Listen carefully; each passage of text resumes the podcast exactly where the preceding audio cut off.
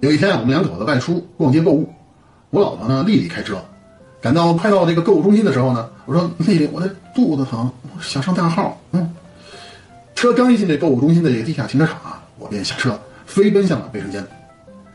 十分钟之后呢，我从这卫生间里出来了，打电话给他。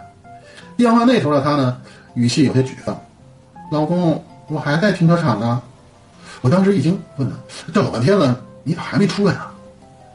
他略带哀求的语气：“你赶紧过来吧。”我快到停车位的时候呢，就看见丽丽呢正在倒车。我眼瞅着，咣的一声，就我们家这个车呀，右后手啊就撞到了旁边一辆轿车的保险杠的左侧。当时呢，人家这车主啊正好走到跟前儿，这车主呢是一个四十多岁的一个中年男人。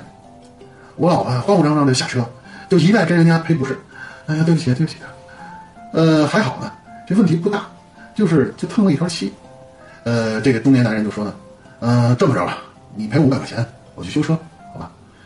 丽丽呢，立马爽快就答应了。那行行。说着呢，他就把手啊，就往这个背包里边就摸了一下，然后呢，扭扭捏捏的说：“，不好意思，大哥，嗯，我今天呀，出门现金就带了一千五。”刚才啊，撞了俩车，一个赔了七百，一个赔了六百，我现在兜里就剩两百了。我站在旁边，彻底凌乱了。